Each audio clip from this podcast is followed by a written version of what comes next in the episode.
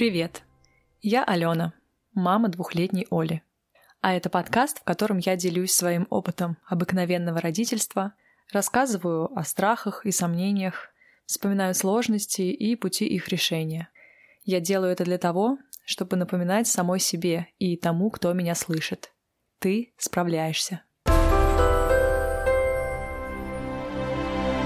Я считаю, что выбор способов вскармливания младенца в пользу естественного, грудного или искусственного вскармливания – это личное дело каждой мамы. Женщина не всегда может повлиять на ситуацию, но то, как и как долго она кормит своего ребенка, касается только ее и ее малыша. Я кормила Олю грудью почти два года, и сегодня вспомню о не самом простом начале этого пути.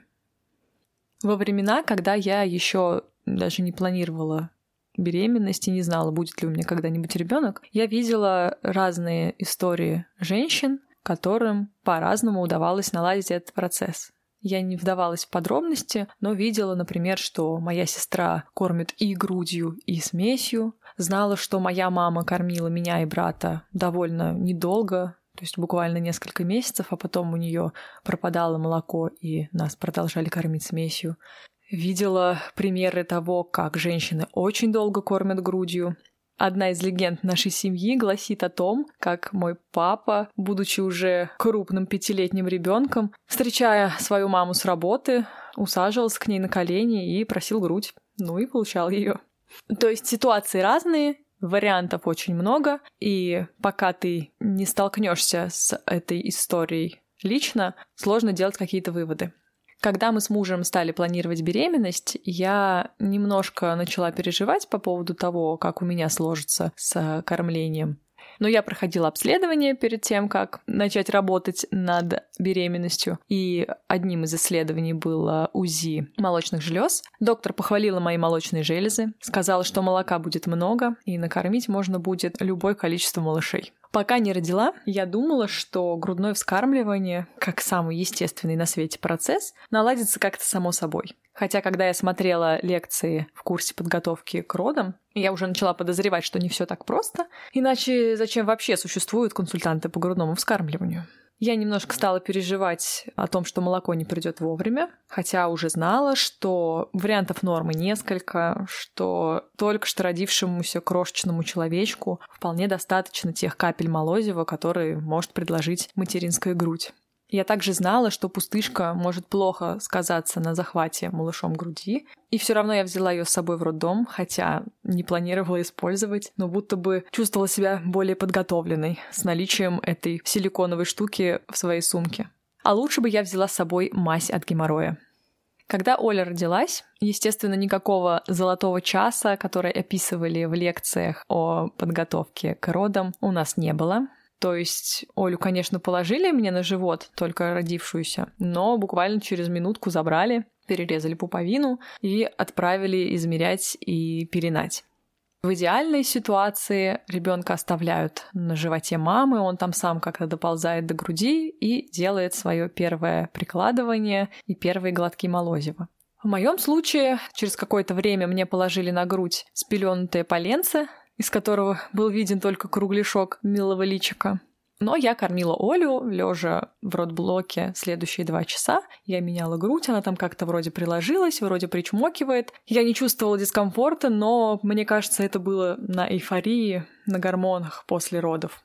Потом ребенка забрали в детское отделение, я отправилась в свою палату, где я немножечко поспала, а вечером ребенка принесли, сунули довольно грубо мой сосок Оле в рот, убедились, что она вроде что-то сосет и что-то там глотает, и на этом, в воздушных кавычках, консультация по грудному вскармливанию закончилась. То есть в нашем роддоме, несмотря на то, что он носит гордое название областного перинатального центра, никаких консультантов по грудному вскармливанию не было, и помощи в этом вопросе мамочкам никто не оказывал. Уже в роддоме у меня начались некоторые проблемы, Оля как-то там чересчур присосалась, на одной груди появилась трещина. Я мазала грудь ланолином без конца, но это не очень помогало. Еще меньше помогали сомнительные комментарии приходящих гинекологов. Одна доктор посмотрела мою грудь, увидела там эту трещину или синяк. Сказала, мамочка, что ж вы делаете? Как будто бы я понимала вообще, что мне делать. В общем, справлялись своими силами. Я мазала ланолином, пыталась корректировать прикладывание по тем лекциям, которые у меня остались. Но, в общем-то, у меня не очень хорошо это получалось, и кормила я преимущественно через боль. Когда приехали домой, ситуация начала усугубляться. Я познала все прелести неналаженного прикладывания. У меня ужасно болела грудь, соски трескались. А так как я кормила по требованию, а Оля требовала практически постоянно ее покормить, я жила в постоянной боли и стрессе от этого процесса. Я не выпускала из рук ланолин, а ланолин — это такое вещество, воск, который добывается из овечьей шерсти. Хорошо, что я узнала об этом после того, как начала им пользоваться. Но ланолин уже не справлялся, потому что трещины усугублялись, боль усиливалась, и я помню, как ну, просто плакала, но кормила. На седьмой день после родов я пригласила домой консультанта по грудному вскармливанию. Она помогла мне наладить прикладывание, Показала, как проверить, что малыш правильно захватывает грудь. Что меня особенно волновало, она проверила, все ли нормально у ребенка с уздечкой, что она может физически правильно захватывать грудь. Также она проконсультировала меня по возможным позам для кормления. Их оказывается довольно много, но я все равно использовала одну и ту же, Просто купила себе подушку для кормления, на которой Оля и кормилась, и спала. Я пользовалась ей довольно долгое время. Ну, то есть, пока Оля на нее помещалась, она кормилась и спала днем преимущественно на этой подушке. Еще консультантка по ГВ сильно меня просто по-человечески поддержала. Она была очень бережной и ласковой и хвалила, что я все правильно делаю, и подтвердила мои и без того имеющиеся знания о том, что диета кормящей матери — это миф, и не стоит слушать советов врачей из роддома, которые говорят, мамочки, не ешьте ничего красного, но в то же время на полдник в роддоме приносят красные яблоки. Эти несколько добрых слов адекватного живущего одних ценностях с тобой человека здорово поддержали. Но главное, за что я благодарна консультантке по грудному вскармливанию, это то, что она мне рассказала про дежурство груди. Это техника, которая, собственно, и спасла мою грудь от боли и позволила в дальнейшем с удовольствием кормить ребенка. Дежурство груди — это когда ты составляешь график кормления. В моем случае мы начинали с того, что два часа я кормлю одной грудью, а два часа другой. Вне зависимости от количества прикладываний, первые два часа всегда работает одна грудь, следующие два часа другая. За два часа каждая грудь успевает отдохнуть, ланолин успевает подействовать, и трещинки заживают. Буквально через три дня я уже вообще не чувствовала никакой боли и никакого дискомфорта. Оля научилась прикладываться как надо, а зажившие трещинки способствовали тому, что процесс стал доставлять удовольствие нам обеим. В дополнение к дежурству груди я еще несколько дней смазывала грудь замороженным отваром коры дуба, ну и, конечно, продолжала мазать ланолином. С дубом мы попрощались примерно дня через три, когда я перестала чувствовать боль. А ланолином мазала еще, наверное, пару недель, до тех пор, пока моя грудь и Олин рот окончательно не приспособились друг к другу.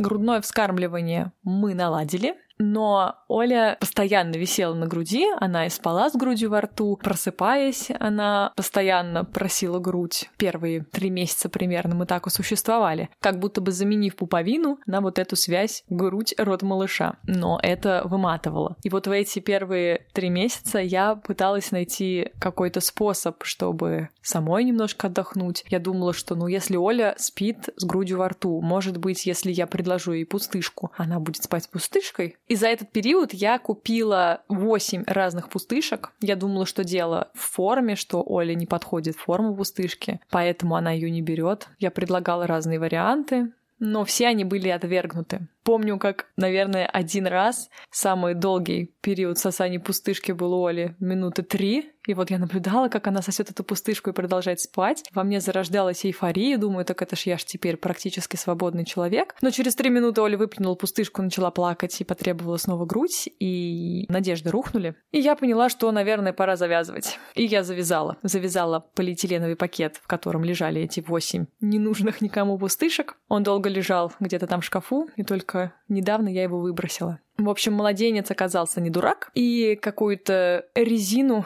предпочесть материнской груди, естественно, не захотел. А я просто приняла этот факт и смирилась с тем, что моему ребенку нужна мама на постоянной основе. Мамина грудь — самая классная штука на свете. Конечно, позже я поняла, что неприятие Оли пустышки — это скорее большой плюс, потому что малыши отказываются от пустышки очень неохотно, а убирать пустышку после определенного возраста рекомендуют и стоматологи, и перед детским садом ее лучше тоже из списка вредных привычек вычеркнуть. Так что благодарю дочь за то, что вместо двух отлучений от пустышки и от груди нам пришлось пережить только одно. Мы завершили грудное вскармливание за 10 дней до Олиного двухлетия. Конечно, в течение этих двух лет периодичность и длительность прикладываний постепенно снижалась, но Оля до сих пор довольно трепетно относится к груди, иногда залезает под майку, гладит, говорит «Тити», Потом вспоминает, что она эти тити ням-ням, обнимает, чмокает. Это очень мило и здорово, что у нас с Олей остались об этом процессе приятные воспоминания, теплые. Хотя иногда мне казалось, что это все никогда не кончится, и я была просто подавлена и в ужасе. Ну, о завершении грудного вскармливания я расскажу в следующий раз, а сейчас хочу подвести небольшой итог. Если женщина хочет наладить, сохранить или восстановить грудное вскармливание, если у нее есть желание это сделать и нет противопоказаний, за это стоит бороться. И нужно привлекать специалистов. Это точно не стыдно. Это здорово, что сейчас у нас есть возможность поработать со специалистами по грудному вскармливанию и очно, и онлайн, и получить несколько разных мнений, и выбрать то, что тебе наиболее подходит. Если в роддоме есть штатный консультант по грудному вскармливанию, это жирный плюс этому роддому. Если мама, не получив консультацию в роддоме, понимает, что ей это необходимо и хочет с самого начала наладить грамотно этот процесс, консультация по грудному вскармливанию — это классная инвестиция, на которую точно не стоит жалеть денег. Или же, например, предложить молодой маме оплатить эту консультацию, мне кажется, очень классный вариант для подарка. Я благодарю своего специалиста за налаженное грудное вскармливание, за быстро зажившую грудь. И жалею я только о том, что не пригласила ее сразу же после того, как вернулась домой. Спасибо, что дослушали этот эпизод до конца. Если вам было полезно и интересно, пожалуйста, ставьте оценки, подписывайтесь, пишите отзывы. Их можно оставить либо на платформе, если она дает такую возможность, либо написать мне на почту, либо прийти в телеграм-канал, который называется также «Ты справляешься», и оставить обратную связь под постом с анонсом этого эпизода. А если вам кажется, что то, что я здесь рассказываю, может быть полезно кому-то из ваших знакомых, то, пожалуйста, поделитесь ссылкой на этот эпизод или на подкаст в целом в своих соцсетях. Для этого вы можете сделать снимок экрана во время прослушивания, выложить его на своей страничке и также прикрепить ссылку на эпизод. Инструкцию о том, как поделиться ссылкой на подкаст, я оставлю в описании к эпизоду. Услышимся через две недели. Пока!